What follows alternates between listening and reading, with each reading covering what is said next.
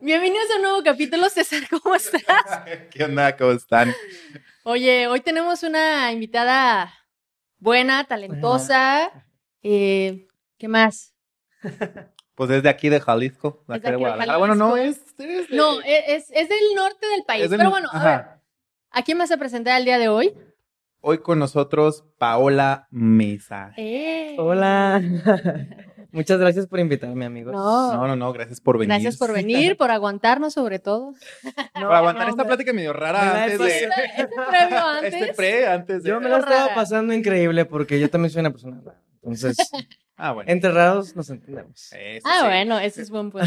Pero cabe aclarar que sí soy de Jalisco.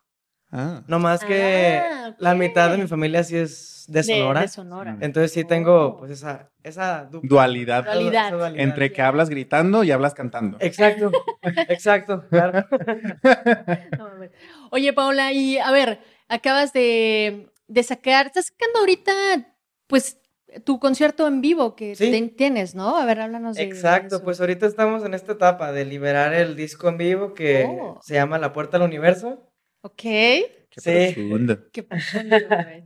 Acá bien tripeado, ¿no? Este, sí, se me hizo bonito llegar a, a- a esa parte porque fíjate que en realidad se iba a llamar igual que el disco, o sea, Desierto, ¿Desierto? en vivo, Ajá. pero pues ahí sucedió, hay un, este, algo, pues un accidente. Ok. que, quiero creer que el universo lo quiso así, que atardecer en específico, esto no lo sabe nadie, aquí lo vamos a confesar. Muy bien. Eh, En exclusiva. en exclusiva, no se pudo grabar. O sea, bueno, más bien, eh, terminamos el concierto y se acerca el ingeniero de que todo preocupado y me dice, Uh. Paola, 10 segundos no se grabaron. Uy. Y yo de, no, no manches, bueno, pues ya ahí en el rush de que estabas ahí recogiendo y todo, dije, no, pues no te preocupes, vamos a ver qué. Y lo intentamos, este, pues solucionar de alguna otra manera y no se pudo. No se pudo. No, no, no, estábamos viendo igual, igual ahí consecuencias o lo que Ujú. pudiéramos ahí Sí, claro. pues, este, recuperar. No se pudo. Entonces, la verdad es que para mí fue como bien, pues sí, me agüité un buen porque dije, no manches, o sea, la neta es que esa canción sí es súper importante, nos salió bien, pero eh, creo que todo se acomoda de una manera, pues a veces un poco misteriosa Claro. y tienes que aprender a soltar las cosas que no están en tu control. Y se me hizo bonito porque hay una canción que eso todavía no lo voy a revelar. Muy bien, muy bien. que justamente no es del disco de Desierto, pero que canté ese día. Y sí es como esta, o sea, este escaloncito a lo que viene. Ok. De- O sea, todo lo que estás haciendo tú ahorita de sacar eh, los, lo- el video de los, del disco en vivo Ajá. es como para todo lo que ya viene. Adelante. Pues es el- la principal función, como tal, pues sí es como cerrar esta era de Desierto. Y tiene pues este plus de que la canción que va a salir, pues sí es inédita. Y ese día la, la toqué pues como pues en privado, las Vaya, personas que estuvieron ahí. Y se me hizo bonito porque pues justamente eh, sí es como la puerta al universo. Ok. De lo que es Paola Mesa Sí, claro. hasta ahora. Es como, e- ese concierto fue presentar lo que se ha hecho, lo que, lo que se ha podido pues mostrar. Claro. Y aparte tiene esta, este elemento como fresco, Ya. que, que sí es un escalón o una puerta a lo que, pues, a lo que puede después. venir después. Exacto, entonces pues de alguna u otra manera pues ni modo, ¿no? Atardecer decidió no formar no parte, formar de, parte de en una este grabación en vivo en este momento, exacto. Pero lo quise ver de esa manera, como más, más circunstancial. Ok, ya. Por algo pasan las cosas. Algo ¿no? pasan las cosas. Exacto. Quizás después forme parte de otro tipo de, de grabación. De otro tipo de grabación, otro disco, otro Rato sencillo, Metropolitan ahí. Uy, qué. Fíjate que el Metropolitan sí es mi sueño guajiro. De verdad tiene algo. ¿Qué artista no tiene el sueño del Metropolitan? Sí, no? claro, Porque o sea- después del Metropolitan, si lo logras, Claro. puede venir otro y ya Sí. puede venir otro escalón al cielo. Es que el Carrera. Metropolitan tiene una energía bien bonita. O sea, y en Sí. específico a mí me ha tocado vivir cosas ahí muy especiales. Como que sí siento que el Ya, y- Metropolitan es, ajá, es un lugar para mí como. de- es una meta, pues. Ya. Oye, ya nos fuimos muy adelante en la entrevista. Ya es como de, bueno, amigos, ya, ya cerramos la primera parte de Yo diario 10 pasos adelante. ¿verdad? 10 pasos adelante. eso se llama ansiedad, ¿eh? No te proyectes, güey. A ver, que haya tenido una semana de la chingada. Salud. Ay, salud, amigo. Salud. Gordos. No, no es agüita. Es que lo que ustedes no saben es que lo que hay siempre aquí en, en Sintonis, pero bueno. Pero bueno, oye, a ver, César, algo que ¿Qué? le quieras ¿Qué? decir a Paola. Ah, no, la verdad ahorita estoy en blanco, pero... O sea, si no- se fijan lo que pasa con César cada episodio. Si no viene crudo, desvelado, hoy viene el blanco. Yo no sé qué va a pasar a un día, güey. a ver, no vengo tan en blanco. Nomás que todavía no sé qué preguntar. Se está aclimatando. está- Ajá. Bueno. Vamos a darle chance. Bueno, espérate, se está aclimatando. Está haciendo calor. Bueno, a ver.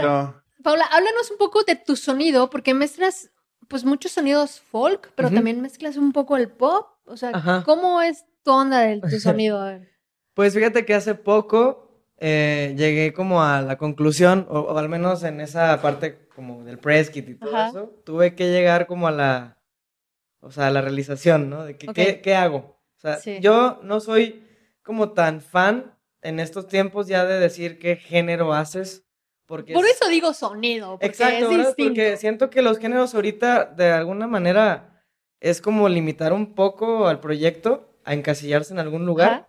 Más bien creo que es hablar sobre la experiencia que puedes estar eh, mostrando, ¿no? Ok. Y, y yo empecé a decir que hago ambient folk. Ambient porque, folk. Ambient folk, porque sí. ¿Podrías definir el ambient folk Por un favor. poco? Por favor, profe, ¿qué es el ambient folk? Es algo que quizás me tuve que inventar para intentar explicar lo que hago, porque justo siento que pasa eso, ¿no? O sea, el artista ahorita ya tiene tantas influencias de tantos lados Sí. que dices, híjole, pues no es pop, no es folk, Exacto. o sea, no es eh, synth, synth pop tampoco ¿no? es, o sea, es como, es. ¿qué carajos hago, no? Entonces, intenté encasillarlo un poco por ahí o definirlo, porque precisamente la base de, de todas mis canciones, o al menos de lo que es este primer disco que fue cierto, la era que estoy manejando, sí es la guitarra acústica. O sea, todo, todo partió a partir de la voz y la guitarra. O sea, así se compuso todo el disco. En su momento así fue como, pues conecté con esas canciones, se construyeron de esa manera y cuando llegué al estudio me di cuenta que el trip que traía, la verdad es que no se podía quedar en, como en esta, en esa intimidad. Eh, sí me dio mucho como por explorar sonidos, pues, lo que te, te, te emana como cosas místicas, ¿no? O sea, sí me gusta hacerla, este... La brujita. Ah, Más en drogas, pues. Drogas naturales de... Un peyotito, o alguna hierba, una, una hierbita verde. una hierbita diga- verde. Más natural de música, dice. Ándale, ella. pues. Ah, ah, O sea, Fíjate que... ah. También. Supongo que de repente todas las personas tenemos una parte que aunque no te metas las drogas en específico, Ah, estás, te metes en un estás tripeado. estás golpeado, O sea, sí, sí, sí. Siento que para mí este disco fue como muy, o sea, me pedía mucho esta parte espiritual Ujú, para conectar con ella. ok. Entonces, por eso mismo fui, fui llegando como a estos sonidos inmersivos, creo que esa es la cosa. Ok. Siempre quise, la- las canciones me pedían esta, esta sensación de que te meta. O sea, que el disco en general creo que tiene esa, esa característica que si tú, yo me imagino que cuando lo escuchas en una situación ideal, pues estás tú, no sé, como manejando y que te pierdes en tus propios pensamientos. Claro. O estás de que, no sé, en una banquita viendo el cielo, Ya. acostado o acostada en, en la arena, no sé. Es algo Sí, que, sí. Que, que te permite estar contigo, porque aparte las temáticas, pues sí, van mucho por ahí, como de mucha introspección. Entonces, creo que al menos lo que es Paola Mesa ahorita, sí explora mucho, pues, esta parte como inmersiva, y por eso mismo me gusta mucho el sonido del ambient. Creo que el ambient es un poco también como cinematográfico. Entonces, es lo que me gusta provocar, lo que me gusta sentir, que pues es muy mágico, o sea, así lo puedo llamar, me gustan esos sonidos donde pues te vas y por Sí, eso claro, soy tan fanática del reverb, del delay, todo, lo- los sintes, todo eso me, me, me- provoca eso, pues. Ya. Entonces, pues sí, llegué a esa conclusión de que el ambient folk quizás era lo indicado, porque aparte, pues sí me gusta mucho, pues también, o sea, escribir, las letras son importantes para mí y todo, y al final, pues, todo nació de la guitarra y la voz, pero ya después fue sumando todo el resto de elementos. Vaya, vaya. Qué respuesta tan profunda. Ajá. Y pues a ver, vamos profundizando un poquito más ahí. Es... ¿De dónde sale Paola Mesa? O sea, ¿cómo empezaste en la música? ¿Qué fue esto? Ahora sí, cuéntanos cómo empezaste con la música. Así, ¿cómo empezó? ¿Por qué la música? pues, no? ¿Por qué empezaste a hacer música? Exacto. Claro, pues mira, yo creo que fue como varios este, efectos mariposa que, que sucedieron, porque también fue muy, muy circunstancial, muy, muy de accidente, podría decirlo. O sea, yo cuando estaba chiquita, como unos 9, 10 años, porque tenía que elegir un taller en la escuela, pues agarré guitarra, ¿no? Ya. O sea, de que dices no sé qué elegir. Pero pues Chale, qué escuela. Nunca me Sí. pasó eso, espérame.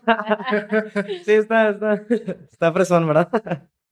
Pero bueno, el punto es que sucedió desde ahí, que tenía que elegirlo y de alguna manera, pues ahí la guitarra y yo como que hicimos un clic. Conectaste con la Pues guitarra. conecté con el instrumento porque sentí que, o sea, fue como muy instantáneo que, que lo sentí. Ya.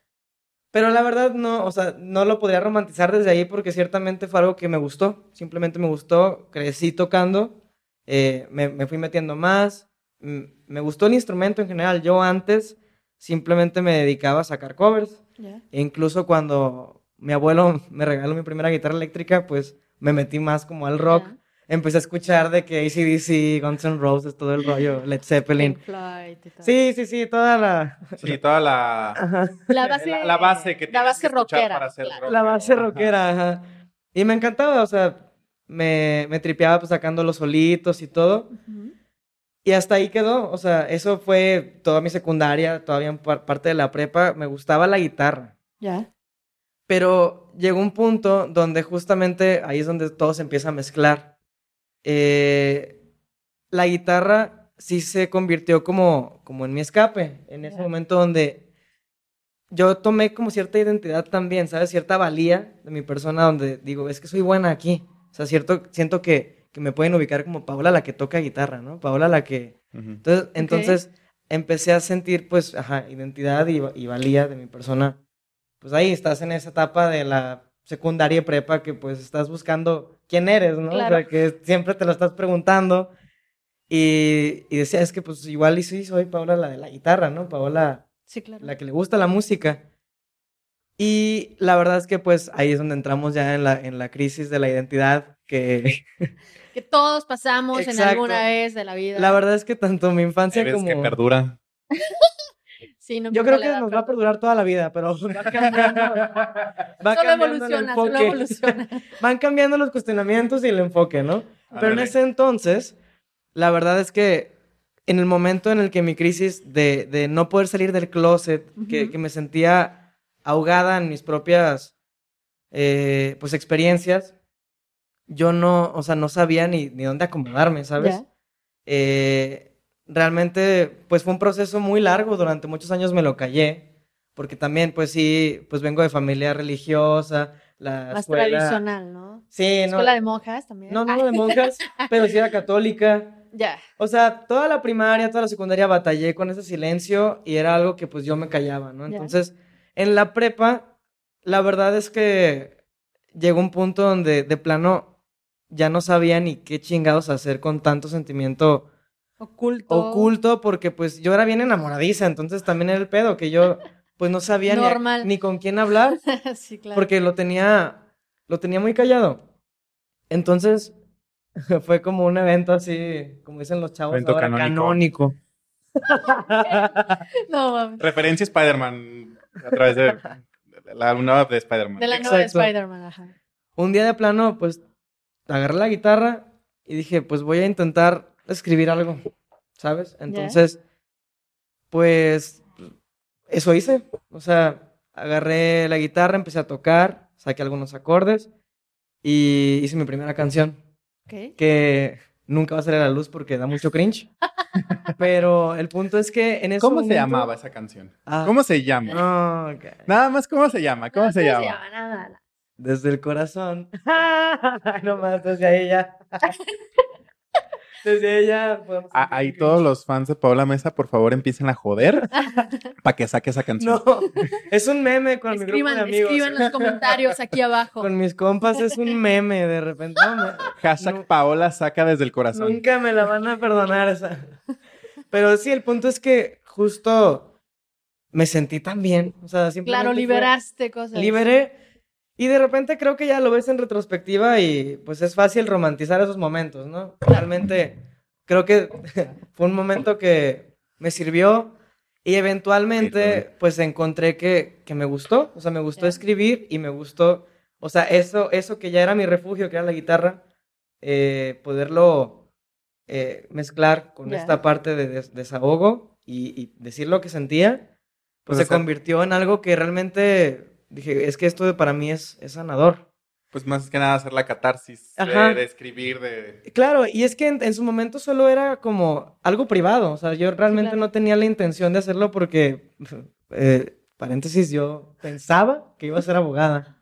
Por mi, este, tenía, pues tengo familiares que, que se dedican a eso y desde Claro, ibas a seguir la línea Claro, de o la sea, familia. Yo pensaba que, es que yo de verdad creía que sí me gustaba.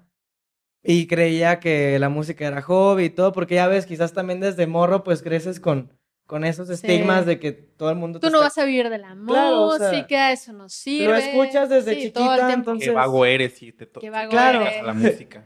Entonces llegó un punto donde, pues bueno, como que automáticamente agarré un camino, pero ya después que se acabó la prepa y todo el rollo, pues sí, entré a derecho y para no hacerla larga, simplemente yo seguía componiendo, yo seguía haciendo las cosas y decía, es que yo soy buena en esto, o sea, Claro. esto, o sea, empecé a sentir una... Esto conecta conmigo, esto me hace bien. Es ¿no? lo que sé hacer, o Claro. sea, es lo que sé hacer, yo sé hacer música y yo quiero expresarme, quiero... Eh, sí, o sea, realmente me, me, me visualicé haciendo eso y dije, lo que cueste. O sea, realmente es- empecé a sentir Lo que también. cueste.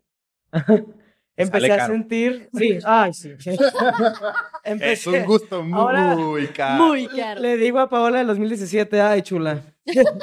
Qué bueno si te que. vieras Sí. ahora. Ay, cosita. Cosita preciosa. Inocente. Inocente palomita. Pero no, qué bueno que fue valiente y dijo: al chile yo no voy a perder mi tiempo porque no es que no me haya gustado el derecho, o sea, estuve un año y medio ahí y había cosas interesantes. Claro. Bueno, por pero- lo menos fue año y medio y no cuatro. No, es que justamente por eso dije, yo. no voy a perder el tiempo, o sea, realmente, si voy a hacer esto, lo voy a hacer ahorita. Claro. Entonces ya, o sea, ya mandé la chingada a la carrera Y ahí, venga, vamos y, a la música. ¿no? y pues sí. ¿Cuánto me- llevas de carrera? ¿Tres? ¿Cuatro? ¿Cinco años? de- De- con la música? ¿Con la música? Ajá. Pues estrené por primera vez una canción, híjole, ya son tres años. ¿Tres años? Uy, sí. Empecé en el 2020 en pandemia. Vaya, como que la pandemia Sí. surgió a todos, ¿no? Saqué... Te, te sientas a pensar realmente. Es que la pandemia fueron chingadazos de, de agua fría. De agua fría, Ay, No, no, de pinche- no de agua fría, de hielos ahí que Sí. te caían y es como de... ¿Qué vas a hacer de tu vida? ¡Pum! ¿No? Sí, que querías con Pues más 24 bien- horas encerrados en tu casa. Claro. Claro. Pues es que más bien todo fue como también muy, ni modo, circunstancial, porque yo empecé a grabar mis rolas desde el 2019 Ya. y pues se fue dando, se fue dando, se fue dando. De hecho, el videoclip de Oasis lo grabé como dos semanas antes de que a todos nos, nos- nos mandaban a encerrar. Oh. Entonces, ¿Te pues ni sirvió modo. todo eso? Pues no, es que me agarró, o sea, yo... Claro. Sí, o sea, me agarró desprevenida. Yo pensaba... Inicio de pandemia, Paola bien enferma con por, por estar grabando un video dos semanas antes. No, fíjate que resistí. No me enfermé hasta inicios del 2022.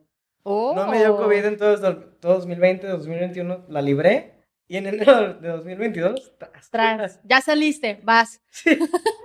Te. Entonces sí, pues surgió así y pues el primer sencillo lo saqué en el 2020. Vaya, vaya. ¿Y cómo te ha ido ahí en esos tres años? Porque, vamos, al menos yo he visto que sí ha habido un crecimiento pues, grande, ¿no? De alguna u otra manera. Sí. Güey, va a llorar. Güey, va a llorar. En serio, güey, yo no la he visto. No, no, ya. Hablando en serio, pues. Creo Oigan, que. Gritos ah, internos. Nos hizo daño la plática previa, güey, no mames. Sí, ya, ya ando malita por eso, ¿no? No, pues sí, o sea, creo que sí, si me doy la, la oportunidad de verlo un poco de fuera, Claro. creo que sí quisiera como valorar eso, ¿no? De que ha sido un esfuerzo grande y es bonito saber que cualquier mínimo logro es, es, es bueno, o sea, y ver cómo Sí, la claro. gente pues va llegando poco a poco. Eh, porque pues claro, en este proceso, cuando estás conociendo cómo funciona ser artista independiente, la cagas muchísimo. En Demasiado. estrategia, en, en Pero es inversión. normal, ¿no? Yo creo. Claro, entonces, pues claro que he tenido mis momentos donde digo, creo que, que no la estoy no. armando bien o, o creo que no lo estoy haciendo bien, más que nada, ¿no? Ya. Sí, nunca me ha llegado esa, ese pensamiento de dejarlo, de verdad no. Solo me Solo, ah, ya la cagué aquí, ya Ajá. esto, ya no lo hice bien. Sí, no, definitivamente, pues creo que es lindo también cuando te dicen de fuera como, oye, lo estás haciendo chido, porque pues tú misma eres tu peor jueza, entonces hay veces que tú, pues claro, traes en la mente otras metas Claro. y en este momento quizás no estás ahí, pero después te dicen, oye, pero esto que hiciste y el otro Sí. dices, ay, pues sí es cierto. Claro, como nos dijo Doble, ¿no? Hay que aprender a disfrutar ese proceso, porque cuando ya estás acá, ya todo esto ya lo viviste, ya lo pasaste, ¿no? Pues sí, es. Ah, ya empezamos. Ya, ya vamos a empezar. Este, sí, es como, bien te dicen, si pudieras estar en el lugar que quisieras estar y aparecieras mágicamente ahí, igual no lo disfrutarías. No, Claro. no, no, no, claro. No lo Porque lo, lo que disfrutas no es llegar al lugar, sino el proceso. Claro, el viaje. lugar, el el proceso de llegar, el viaje. Sí, sí, sí. Entonces, pues eso es interesante, pues, que estás disfrutando de estar aquí. Digo, creo que sí, la primera vez que me mencionaste a Paola fue hace, ¿Un año? no, como dos años. Como dos años. Como dos años. Y ya de dos años para acá, pues ya suena más todavía tu nombre en la escena local, pues, sobre Mm, todo. Sí, Este, ya no sé qué tal, ya, nada más es que ya no estoy tan metida ya en la escena como Ajá. tal. sí. Pero, Pero pues yo le paso los chismes. Ajá. Ah, excelente. Sí, No. aquí tienes a tu compa. Sí, sí, sí. No Es que antes, antes yo estaba más metido en la escena local de, de- de música y todo, pero sobre Ajá. todo en la escena rock. Ah, Sí, claro, la escena claro. rock. Un sí, sí, asco sí. esa escena. Ajá. Bueno, Uy, este, fuertes ah, bueno, hablando, hablando de fuertes declaraciones, vamos viendo. A ver, venga. es la a ver. primera. Ya vamos a Ya vamos a empezar. De las presentaciones que has tenido, de las- ¿qué es lo feo que te ha tocado vivir? Ok. Pues justo la, la peor, creo que. O sea, pero prefiero verlo con humor, la verdad. O sea, creo que son- Claro, como buen mexicano, pues. Sí, claro. sí, sí, Exactamente. Sí, sí, sí, sí. Fíjate que sí, siempre son experiencias para darte cuenta de dónde la tienes, o sea, dónde tienes que dejar de cagarlo, ¿no? Este, hace poco fuimos a Ciudad de México, fue mi primera vez yendo, ¿no? Ah, A- ok, este, yo estaba bien emocionada y le abrimos a, pues, un excelente músico, se llama Rafa Reguín. La Rafa neta, Reguín, me sí. encantó su proyecto. Pues me invitó y yo bien emocionada de, ay, sí, claro". Fuimos ahí a, a Multiforo, ¿no? Ok. Y más que nada, o sea, inició chistoso, ¿no? Inició chistoso mi set. Si estuviera Fernando aquí, estaría cagado de risa De- conmigo de- porque... de- defíneme chistoso. Ajá, eso voy. Pues es que la neta, bien confiados de que, pues, dejamos, hicimos el soundcheck, todo bien, y, y dejamos ahí los instrumentos. Y, pues, bueno, tú sabes que, pues, hay que afinar. Dejaste. Hay que afinar antes de, Ah, de subirte, ¿no? Entonces, ok. pues no, empezamos la primera canción y Fernando avienta el acorde. O creo que en otro, o sea, microtonos de la India, yo creo, porque no sé a qué sonó. O sea, y fue como el vato se empezó a poner súper nervioso. O sea, literal, yo era la que abría, estaba a tope el lugar. O sea, y yo ahí, o sea, haciéndole señas, o sea, la primera canción Sí, claro. toda nerviosa, mi primera, mi primera vez en Ciudad de México. Se me salieron unos gallos del nervio y yo así, y intentando decirle a Fer como, ya no toques, cabrón, ya. O sea, y así de que... Párale, hocico, güey. pendejo. Y entonces, no, de plano, pues ya, la, la, ca- o sea, sentí que esa canción cuando la terminamos fue como de que frenamos así, Seco, reunión. llegamos, o reunión. sea, no sé, o sea, bien, bien, este, bien madreados, pero llegamos, ¿no? No, man. Entonces fue de que dije, respiré. Y la verdad sí le dije al público, una disculpa por empezar así de bohemio. y le pedí a Casiel, pues mi manager, ya Sí, ves, sí, sí. de que, Casiel, por favor, pásame el afinador de que está acá atrás. Y la verdad es que sí, fue como una experiencia, pues, la, la quiero llamar chistosa, porque creo que me, me enseñó mucho que ser artista siempre es estar ahí, expuesta Expuesta al siempre. siempre, siempre te va a pasar, o sea, siempre está esa posibilidad de que la cagues muy feo, de que, Que entres a destiempo. que entres a destiempo. Creo que es peor entrar a destiempo que estar desafinado. Pues no sé, no sé. Las dos. Está las feo, dos, como sea, está feo. Digo, a mí, para, para mí entrar a destiempo está peor, porque el desafinado, pues ponle que bajes un poquito el volumen y como que lo puedas como, Mediar. como mediar. Pero si entras a destiempo, ese se escucha sí o sí. Claro. No, pero esta desafinación se escuchó sí o sí. O sea, se escuchó fea. Y luego mis gallos y todo. Entonces, lo quise tomar de esa manera porque claro que o, o- o te puedes poner triste o te puedes poner así de que chale, o sea, me humillé. Sí. O literal puedes decir, güey, esta es mi chamba y va a pasar. sí. Ahorita me va a pasar. No será la primera ni la, Ni la última. Ni la última. última, exacto. Entonces, pues nos decidimos reír al respecto. Yo me, me volví a meter en mi papel. Fue como que cada canción es una nueva oportunidad. Ya. Y a partir de ahí ya empecé a sentir el show súper fluido. Eh, creo que también me enfoqué mucho en como en conectar con la gente entre rola y rola porque pues así pude platicar un poquito. Sí, claro, interactuar. Como íbamos en conectar. formato du- de dueto, Ujú. pues se dio como esa oportunidad de, de Ya. poder estar así, ma- más, bohemio, ¿no? Entonces, pues sí, o sea, fue una gran enseñanza y Ese suspirote es como... De, Ay, no lo quiero volver a vivir. sobre todo que, que está cabrón que pues cuando haces ya un viaje, o sea, lo que ya te implica a ti salir de tu, de tu lugar, tu lugar. hacer claro. ese trayecto, eh, pagar, o sea, ya, ya te das cuenta de lo, del valor de lo que estás haciendo, ¿no? Claro. Entonces llegar y que así suene es cabrón. Sí, sí, sí. Entonces, Es como salir de tu casa y pisar popólogo luego. Haz de cuenta. pero no, no, no, o sea, ya después, o sea, ya es como el chiste, ¿no? Ya Sí, nos ya, ya acordamos. fluyó, ya todo bien. pero me di cuenta de eso, que eso es mi chamba. Y así va a pasar y, Claro. y pues son errores humanos, ¿no? Sí. Sí. Pero esa fue la. Pues, pues, pues sí. de las peorcitas. Pues sí, Ojalá no pero- vuelva a pasar, así que... Como Fer, Fer, afina antes de subir. Te queremos mucho, Fer. Oye, Paula, hasta ahorita, ¿cuál ha sido, o sea, fuera de eso, de todo eso, cuál ha sido tu mayor desafío para llegar a donde quieres llegar? O sea, ¿cuál ha sido tu mayor desafío que dices, güey, esto me bloquea todo el tiempo? Ok, pues creo que quizás podría hablar de este momento, porque creo Hoy que los- aquí en el podcast. hoy, hoy aquí en el podcast. Estar contigo, la. Ah, Porque me caes medio mal. no, la son 10 de 10. A Mix Forever. ¿Y por qué te pone roja? Porque tengo calor. Eh, tengo sí, claro. Cállate. No, pues creo que los desafíos han ido cambiando. O sea, creo que lo que me costaba trabajo en 2020 ya no me cuesta tanto trabajo. Ujú. Creo que en este momento puedo decir que es mm, como no tenerle miedo al futuro. O sea, hacer las cosas a pesar del miedo y a pesar de... Claro. Sobre todo creo que es hacerte responsable de tus decisiones. Uf. Punto. Sí. Por favor. Es decir, Por favor. ¿Me lo puedes repetir otra vez, por hacerte favor? responsable de tus decisiones de vida. Ok. porque creo que también hay una transición muy interesante que podemos, creo que compartir los artistas. Cuando ya sacas tu primer disco, dices, ay, qué bonito, y ay, sí.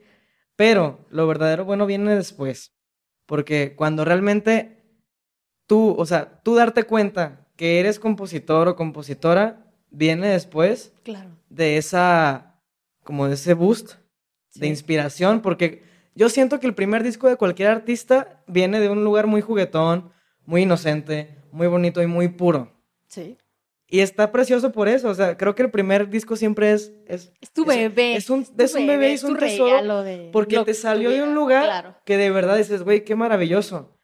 Pero, a ver, si tú quieres ser artista el resto de tu vida, tienes que entender que componer no es nomás un juego de, ay, sí, qué padre, cuando yo esté inspirada nomás, no. No, es O un sea, trabajo. Es un trabajo y es un proyecto que, claro, es, es bien importante, pues sí, estar inspirada. Pero ¿qué más? ¿Qué más hay después de la inspiración? Porque tienes que, o sea, si tú tomas esta decisión de ser esta artista que va a sacar otro disco y que quiere sacar después de este disco otro disco, tienes que buscar inspiración intencionalmente. Tienes que tomarte bien en serio el papel de, de, de ser músico Claro. y yo, o sea, yo soy de esta idea, se respeta a las personas que no, pero llega un punto donde sí tienes que estudiar. Llega un punto donde sí no puedes estar solamente, este, ah, yo con puro feeling, no. Para poder... Me suena, me suena. No, y otra cosa, o sea, yo, eso sí, creo que la única manera de estudiar no es nomás la escuela, o sea, sí, Sí, sí, no, no, o sea, sí respeto mucho las, las 10.000 formas y los 10.000 10,000 canales en que podemos crecer como músicos, ¿no? O sea, pero el punto es que el reto es, en este momento para Paola, el mantenerme aquí, es justo decirme a mí misma que yo elegí este camino Claro. y que a veces los bloqueos creativos, pues tengo que hacer las paces con ellos y entender que no siempre va a ser un, un pedo, pues espiritual y muy artístico, ¿no? A veces es de, de verdad sentarme a estudiar, sentarme a escuchar intencionalmente un disco o analizar una canción. decir, Ya. ah, eh, entonces, creo que es eso, o sea, creo que Ya. em- dar como esa, ese paso un poco más adulto, pero sin perder esa inocencia y esa parte... Ya, Más madurez, ¿no? Ajá. Entonces creo que eso es el desafío ahorita, como hacer las paces con eso, porque Guau. pues estoy haciendo la, lo siguiente. Ya, buenísimo. Mínimamente me respondiste una pregunta que te quería hacer, que era cómo llevas esos, ese, porque obviamente tenemos bloqueos creativos y existen los bloqueos creativos, pero cómo los lidias, pero ya justamente acabas de responderla así muy, muy chiquito. Con madurez. No, y si no quiero que... Fíjate que también... No, es, es una... es una pregunta bien interesante, porque creo que... No, pues podemos hablar 10.000 horas de los bloqueos creativos, Ah, Uf, claro. Sí, un podcast. porque creo que también... Justo, sí, es importante llegar a ese punto de la madurez, ¿no? Sí. Y hacerte responsable 100. Como pero- persona, claro. Claro, pero también es bien importante no perder esa, esa parte, pues algunos la llamarán como mágica, otros como más, eh, pues sí, creativa, Creativa, espiritual. espiritual, ju- juguetona, Juguetona. infantil, inocente, no sé, es, es como súper importante eh, mantenerla siempre viva y tenerle ese respeto ¿Ya? a cuándo saber dejar en pausa algo, cuándo realmente tienes que seguir obstinado o obstinada ahí, como buscando dónde o a dónde va. Y, y creo que es completamente, o sea, un juego de intuición.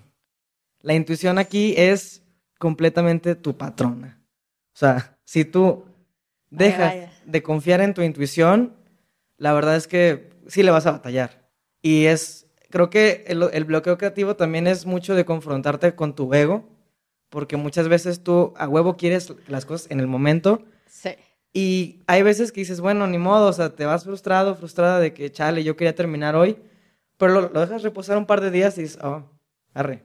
Y a veces hay ciertas ideas que a lo mejor tú que a huevo querías que fuera eso, pero esa idea te dio, te dio pie para otra cosa Ok. y es como soltar lo que tenías y eso duele, pero también da gusto encontrar algo nuevo. Mm. Entonces, creo que en mi caso, como Paola ahorita maneja esas crisis, pues justo es eh, saber cuándo parar, cuándo volver a retomar y, y creo que pues también eh, alimentarme, ¿no? O sea, de que ir a escuchar más música, incluso pedir opinión a amigos o amigas que también hagan lo mismo y incluso, no sé, ver, ver videos ah, musicales, pues películas.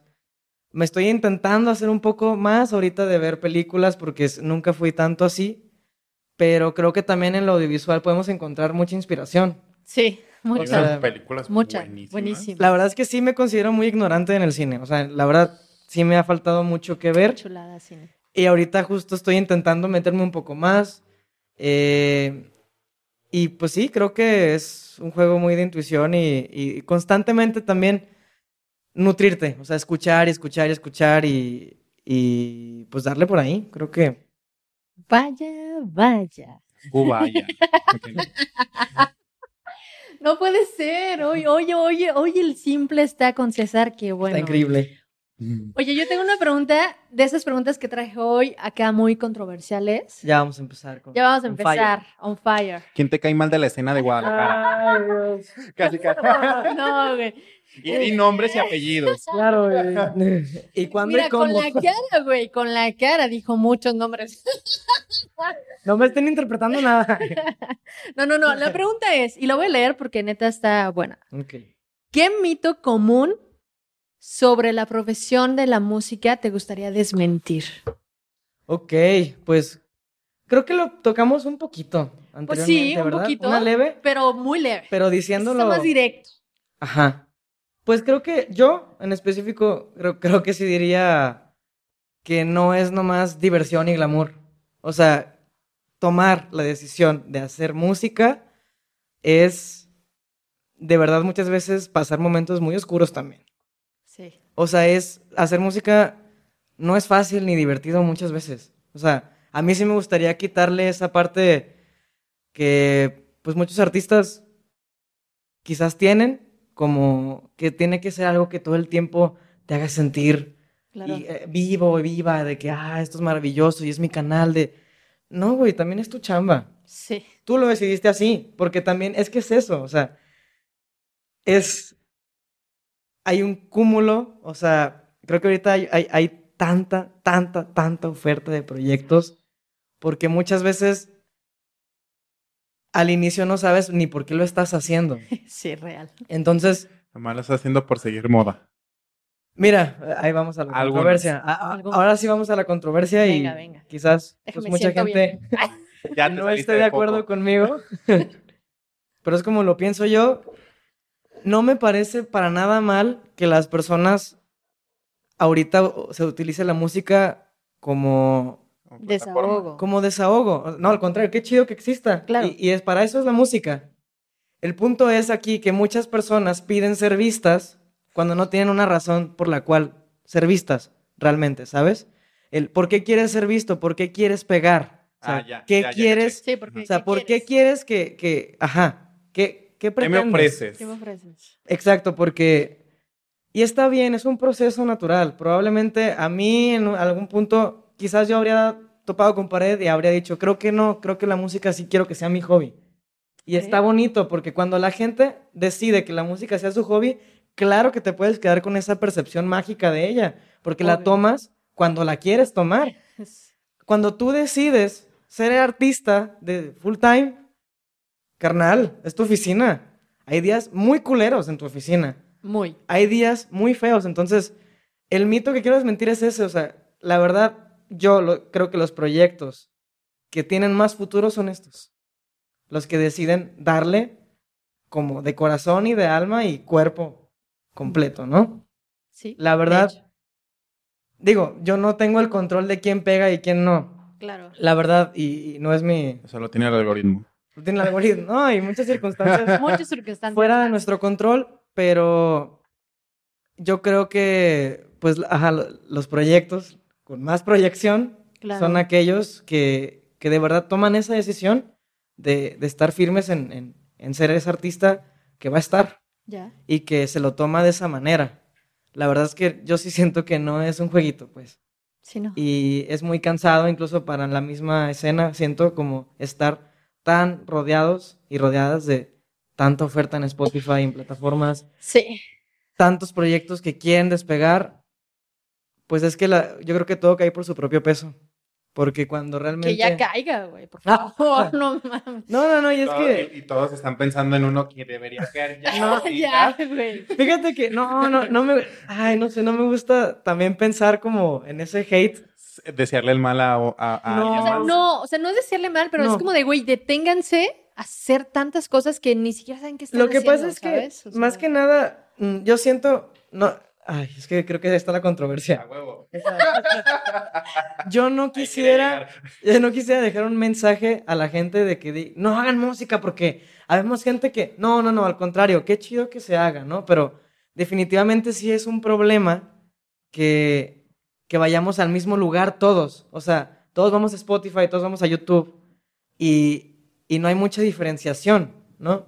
O sea, yo estoy súper a favor que la gente utilicemos la música para nuestro bien, para nuestra, Claro. lo que tú quieras. Pero en cuestión de industria es muy complicado buscarte un lugar. Mucho. Por lo mismo de que hay tanta, tanta paja. Que, Tanta Like. mamada. No, la verdad es una mamada la música que hay de repente. Sí, sí, mucho. y te digo, no, no es por tirarle hate a alguien. O, Sí, no, no, no, no, no. Al es que contrario. No, tiene yo sí. razón, es que tiene Ah, razón. está bien. De Yo repente- sí, a la chingada ustedes, eh, a la chingada. Es que yo sí. creo que también no, ni siquiera vale la pena perder el tiempo tirándole hate a los, a los proyectos. No, no, no. Porque al final, de verdad, los que, los que no van a perdurar solo van a caer por su propio peso que dicen, ya no puedo más. Sí, Porque- es- eso tiene razón. Es que como, como nos lo han comentado aquí, o sea, tienes que ser consciente si realmente puedes con una industria. Es muy pesado. O sea, es muy pesado estar en una industria. Lo voy a mencionar cien mil veces porque Sí, hay muchos músicos que van no entienden lo que es industria. exacto. ¿Eh? Como tú. Ah, Por eso no soy músico. No me lo Ya-. Por eso ya me retiré de la música. Bueno, no me Pero es retiré que- a, fu- a- a- a- a fuerza. Sí, de hecho. Pero ser es, es emprendedor, que ¿no? lo que me comentamos, no nomás a ustedes les pasa, también a nosotros los que creamos claro. bookers, managers, Eh, promotores. Güey, está cabrón. O Está sea, muy, muy fuerte. mucho una amiga de España cada rato me dice, güey, estoy harta de tal artista que no voy a mencionar, porque esa música no llegaba a España y me tiene harta. Y ahorita ella tiene una disquera, eh, tiene varios artistas que van a Nueva York y la madre, y es como que, güey, mi fecha en Nueva York me la acaban de tumbar por ese güey. No manches. Y es como de- Sí, A pinche calamardo. sí Pinche es calamardo, que También creo que vale la pena mencionar que no está chido seguir tapando el sol con un dedo. ay, ay, qué buen meme. Acaba de aventar el mejor chiste de todos los capítulos que hemos hecho. Es más, me ganó en los chistes. Qué maravilla. Ya, vámonos por unas chelas con Paola. Vámonos, ya, vámonos, ya, Me ya, ganó. Ya estamos en modo, ¿no? ya, ya. No, pero ya hablando en serio, utilizaré la referencia de tapar el sol con un dedo. Venga. Que hay que dejar de callarnos la realidad. O sea, la industria sí está repleta de privilegios, güey. Sí, obvio. No, o sea, de verdad, sí es importante visibilizar cómo es la estructura. La verdad es que sí hay demasiadas cosas que, que no nomás por tu... O sea, olvídate, no es real eso, No. ese es otro mito. Sí. Que, que por tu talento la vas a armar. Ojalá así fuera la realidad, pero no. Pero no. Ya Es fuera millonario. desde dónde empezaste, cuánto presupuesto tienes y con quién te ¿Cómo juntas. fuiste creciendo? ¿Con quién te juntas? Es algo muy importante. Y yo Exactamente. juntándome contigo, chingada. Ah, no, un día vas a agradecerlo, ¿eh? Su cara de Hoy cámara, anda ¿eh? on Cámara. fire, güey. Hoy lo pongo pedo al güey. No, no puedo porque trabajo. Ajá. Bueno. Entonces sí me entonces gustaría sí. desmentir eso y decir las cosas como son. La verdad, la industria sí tiene esa, e- esa- Sí. esas, esos obstáculos. Esos obstáculos, sí. No es imposible. La verdad no lo es. Es que es como la política, güey. Todavía Exacto. tenemos dinosaurios güey, Sí. en la industria. Todavía tenemos muchos dinosaurios que tienen un concepto de la industria de los 80, 70, 80, 90, Ujú. do- principios 2000, lo que pegó en los 2000, y todavía quieren artistas así. Y, güey, la música ya no es así. Empezaron Claro. desde ahí, los músicos Si, y los si nos artistas ya no vamos a algo un poquito más como así, pues la historia está es cíclica, ¿verdad? Y la historia tiende a repetirse. Sí, güey, pero Entonces, creo que ahorita está raro. También en la música tiende a repetirse la historia, ¿no? O sea, si hubo un ratito como del 2015 al 2018 que ahí que, que justamente dejó, lo que pegaron eran artistas muy buenos, Sí. con gran talento y que sabían este clips a YouTube, a donde sea, y pegaron porque un güey los vio y dijo, ah, Simón va. Ujú, Claro. Y así, ¿verdad? Pero justamente se vuelve otra vez ahorita, en los- después de pandemia, Claro, a, ah, a- a ver, era a verla de que, ah, no, pues tienes que ser guapo, este, tienes que tener un buen look, Pero tienes es que, que, tener esto, tienes que tener lo otro, dice, tienes es que como tener dice aquello. Paula, o sea, eso hay favoritismos porque lo buscas, lo quieres así para una industria que tú, tu favoritismo, promotor, manager, disquera, etc., lo Sí, quiere. claro. Así Sí. de fácil y sencillo. En teoría háganlo porque les gusta y van a pegar. Háganlo porque les gusta, pero realmente estén conscientes que es una industria, no nomás porque, güey, ya toqué en 100 mil lados. Si, se los, si, les gusta y van a pegar, ¿por qué? Porque tienen esa, ¿cómo se llama? Autenticidad. Mira, sí, en, en eso creo que sí podría llegar a un punto medio donde digo, sí está O sea, tienes mitad y mitad. Yo súper hippie y tú acá súper... Es que estamos nivelando. Pues es que justo sí creo que definitivamente la industria tiene sus cosas muy culeras. Sí. Pero también hay puertas. Muchas. Yo sí siento que sí hay puertas que hay que observar. Y justamente creo que es, eh, utilizaste una palabra muy importante, autenticidad. No la tienes asegurada, nadie la tenemos asegurada, pero sí es súper importante que, ok, si no naciste, como dices, que en esa estructura, o que no eres el, el güerito, o la morra guapísima, o lo que Super tú quieras. cuerpo acá. Sí, o sea, que no entras en esos estándares que en imagen quizás algunas, algunas partes se busque. Creo que sí es importante que, que te mantengas en... O sea, ¿qué, ¿qué, tienes por decir? Si realmente tienes algo que decir, tienes una identidad musical sí, o sea, no y tú estás ahí, sí. claro que eventualmente algo va a pasar. Porque ese es el punto también, o sea, ser auténtico, pero también estar ahí adentro. Exactamente. tienes que meterte a la cancha. No puedes. Sí. No, ajá, no, no puedes estar desde fuera anhelando. O sea, en, algún punto te va a caer el balón. ¿Eh? Y ya sabrás, o sea, a lo mejor no le no latinas o, o no le das, pero el punto es estar ahí y te va a volver a caer el balón. Y, y no sé, creo que sí podría decir que sí hay, hay maneras. sí, claro, hay mil maneras.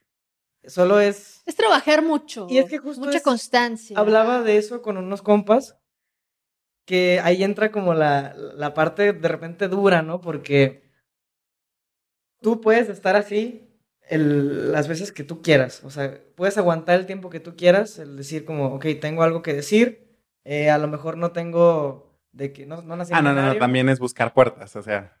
No, claro, pero el punto es, las buscas, pon tú que las estás buscando y las buscas y es un pedo, de, ya sabes, de mucha fe. Y, y que, pues, estás ahí, sin saber, y pasan los años, estás invirtiendo, ¿hasta cuándo parar, no? O sea, llega, yo creo que cualquier artista que a lo mejor pasan, no sé, tres, cuatro años con su proyecto, o cinco, y nomás no pasa algo, a lo mejor se empiezan a cuestionar, ¿de verdad vale la pena? Sí. Y, y este es el punto eso ya es muy personal porque tú te la puedes llevar así toda tu vida. Claro.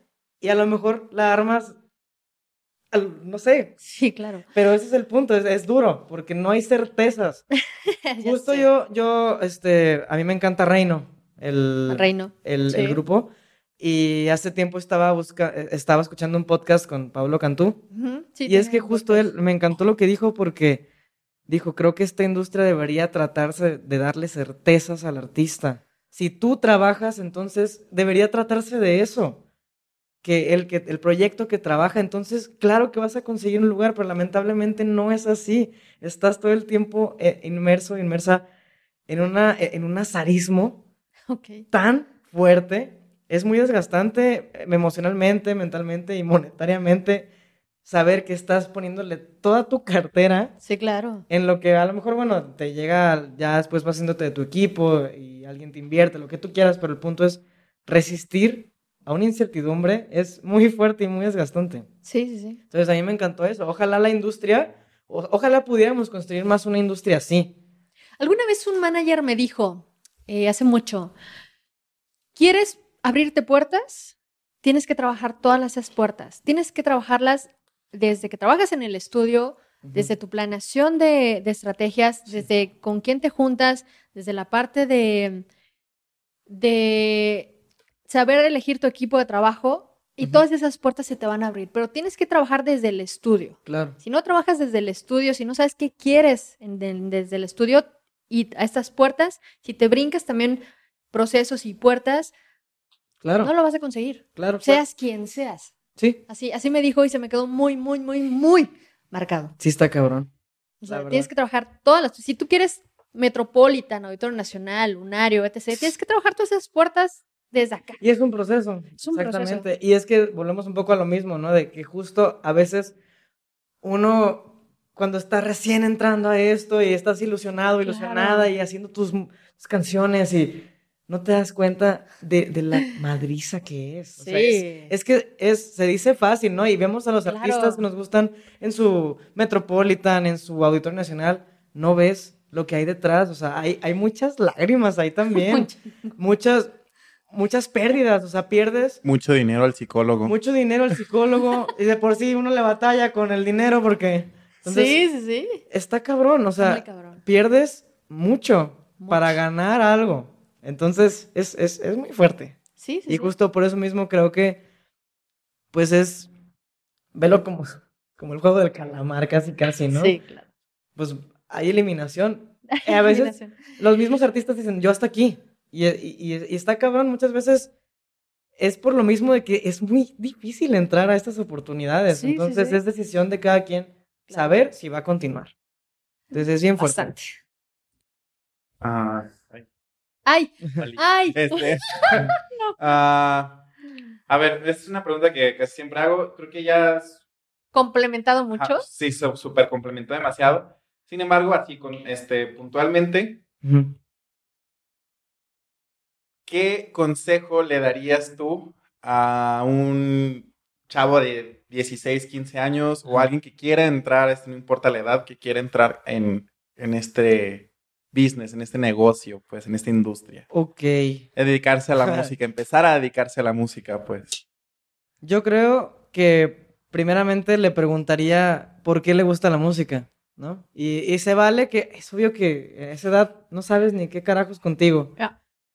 Pero sí es importante sembrarle esa pregunta para que él o ella misma pueda constantemente estársela preguntando y, repasando. Es que es, un cuestionamiento muy importante. O sea, es muy difícil estar aquí. Entonces, para empezar, la música de repente como que no se analiza toda la cantidad de áreas que hay. O sea, es como, volviendo un poco a lo de derecho, ¿no? O sea, tú, tú le preguntas, alguien te dice, soy abogado, ah, bueno, ¿de qué? ¿De qué? Exacto. Entonces, en la música es lo mismo, o sea, hay gente que tú le dices, ah, soy músico. Y te imaginan haciendo de todo. Te imaginan tocando todos los instrumentos y te imaginan componiendo y te imaginan dando conciertos, te imaginan produciendo, te imaginan... Sí. ¿Sabes? Te imaginan haciendo todo, entonces es, a ver, ¿qué quieres hacer tú? ¿A qué área de la música? qué, te gusta? O sea, es como preguntarle, ¿te gusta tocar? ¿Te gusta escuchar? Porque también, o sea, creo que si, el, si no es tanto que sea bueno o buena en un instrumento o no le lata tanto esa disciplina, entonces quiere decir que ni de pedo vas a ejecutante. Uf, ¿Sabes? Qué fuerte. Es como, claro, o sea. Sí, sí, sí, sí. Porque también podría, o sea, creo que en la industria los ejecutantes son los que de repente tienen más chamba. O sea, sí. sí. Es, es como todos los, los Sí, pues trabajas donde sea. Necesitamos a nuestra banda, ¿no? Claro. Entonces, siempre hay donde. También está esta parte en la música donde pues tocas en eventos, ¿no? Yo, es lo que hago a la par. O sea, yo toco de repente en bodas y hay muchas cosas. Eh, y es como, le diría, tente paciencia, no te aceleres a hacer cosas impulsivas realmente enfócate en este momento, ¿no? Si dices que tiene 15, 16 años, enfócate en disfrutar la música, vívela, para que la puedas ir entendiendo. Okay. Y tú puedas ir visualizando con tu intuición hacia dónde quieres llegar con ella. Okay. Porque si eventualmente tomas la decisión de estar aquí, pues te va a implicar muchísimas cosas más allá del romanticismo, porque también e-, es hermoso disfrutar la música. sí. a mí me fascina esos momentos donde puedo ir a producir, donde puedo componer, donde estoy tocando en el escenario. No mames, es, es fabuloso y vale la pena todo el trabajo, ¿no? Entonces, puntualmente el consejo que le diría es, pregúntate constantemente por qué estás aquí y disfrútalo. Mm. Eventualmente vas a ir encontrando la respuesta. Las respuestas. Pero sí, creo que Ajá, o sea, que, que sea fiel a, lo que realmente siente. Que, y creo que lo más importante es disfrutar, sobre todo en esa etapa en la que podría estar. Y todo el tiempo cuestionárselo. Cuestionárselo, cuestionárselo hasta que. Que le piense. Hasta que, sea firme con su decisión. Claro. Y, y fluir en ese aspecto. Buenísimo. Hola, ¿qué sigue para ti en esta carrera? Este parte del 2023, ¿qué viene para ti? todo lo que venga para ti. ¿Qué, vas, qué más vas a sacar? ¿Más videos, más música? ¿Qué, qué viene? ¿Shows? Pues sí, se vienen un par de shows. Super. A ver, háblanos de ello. Para que estén atentos a mis redes. háblanos de todo. Pues sí, justo. Eh, la verdad, este, esta primera mitad del año fue muy fuerte. O sea, en cuestión... Super caótica. Caótica, ¿no? Yo creo que eso fue un sentimiento colectivo. Sí. Entonces, pues, sí, o sea, quizás como que esta primera parte del año no estuvo muy activa, apenas fue cuando, apenas ahorita estoy sacando los videos del disco en vivo.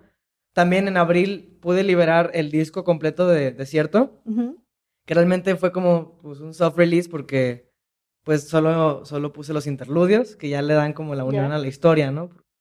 Eh, Ahorita pues estoy en esto, ya pronto va a salir también en Spotify el disco en vivo. Y pues sí, ya estamos preparando el segundo disco, que el primer... Vaya, vaya. El primer release va a ser como por ahí de septiembre. para que oh, estén preparados, preparadas, ajá. Porque ya venimos con, con nueva era de Paola Mesa. Súper bien. No vamos a parar. Al rato la vamos a ver con un nuevo look acá. Ah, no, soy bien resistente al cambio, güey. soy bien resistente al cambio. Sí. O sea, nos acaba de decir hace 15 minutos en el que no, tienes que aprender a soltar y decir y hacer todo esto. Y ahorita le decimos, ¿qué onda? ¿Un cambio de look? No, al chile no. Al chile no. Soy, me aferro a mis cosas. Exactamente. No puedo dejar ir e, esto. eventualmente me voy a tener que cambiar el look. Algo momento, ¿no? Pero sí, somos este, contradictorios. Ya, ya, lo vimos. Mujeres. Entonces, deja, no le hagan caso. Por Oye, Paula, antes de terminar, ¿por qué Paula del desierto? ¿Por qué? ¿Qué tiene que ver? Ah. ¿Sonora ahí tiene que ver? ¿O qué pues, onda? Fíjate que fue, fue un lindo personaje, Paola del Desierto. un lindo personaje. Sí, siempre va a ser parte de mí. O sea, creo que. Es que creo que siempre hubo una pequeña confusión, ¿no? Porque yo misma, pues sí, empecé a hablar de Paola del Desierto como parte de toda esta era. Pues que el, el disco, pues giró en torno a esto del desierto. Pero pues siempre fui Paola Mesa, ya sabes. Claro. Así aparezco en plataformas digitales y todo. Y el desierto surgió porque encontré, o sea, es más un rollo psicológico que, que más que el, aspecto literal. ¿Qué? Quizás influyó un poco esas raíces sonorenses, ¿no? Pero cuando empecé a escribir el disco y empecé como a entender un poco ese proceso que estaba atravesando, pues tanto en terapia como yo misma siempre me visualicé como, pues en, ese espacio que pues es, es el inconsciente, el desierto, pues es algo tan inmenso y tan desconocido que, pues sí, me encantó, me, hizo mucho clic el ecosistema, pero pues así personifiqué a mi inconsciente. Entonces, como el disco trata pues de un proceso de soltar literal una parte de ti, que es literal cambiar de piel, pues se trató de estar ahí de vivir ese desierto, tanto su día como la noche. Entonces, pues fue un proceso que así lo pude... Muy interesante. Lo pude personificar. Ok, muy bien. Tus redes, por favor, para que la gente te siga. Ya no dijiste los shows, ¿eh? Te pasaste. Ah, pues es para que estén atentos. es una estrategia aquí. Puro marketing, tú lo acabas de decir, ¿no? Puro marketing, ya, ya la vi. A ver, tus redes pues, sociales para que te sigan y Spotify y todo. Me pueden encontrar en Instagram como Paola del Desierto, en TikTok también y Facebook también, Paola Mesa Oficial. En YouTube, Spotify, Apple Music, cualquier plataforma digital estoy como Paola Mesa. Paola Mesa, escuchen su música, de verdad, es muy buena. Mesa con Z, con por favor, ¿eh? Sí, sí, con Z. Sí, sí, sí. Iba a ser una burrada, pero bueno. Eh, gracias, Paola. Espero que te haya gustado estar aquí en el, este espacio con estos dos locos. Entonces... Los adoro. Hoy estoy un poquito más tranquilo, pero. Ah. hoy, hoy, hoy, no carburaba. ¿Hoy está tranquilo? Sí, hoy está tranquilo. No quiero saber cómo estás con Hoy está tranquilo. Deja que venga desvelado. Es que como que desvelado crudo reacciona más, pero... La adrenalina. Sí, yo creo. Es como de que ya, la, cualquier pendejada que diga, ya. Ah.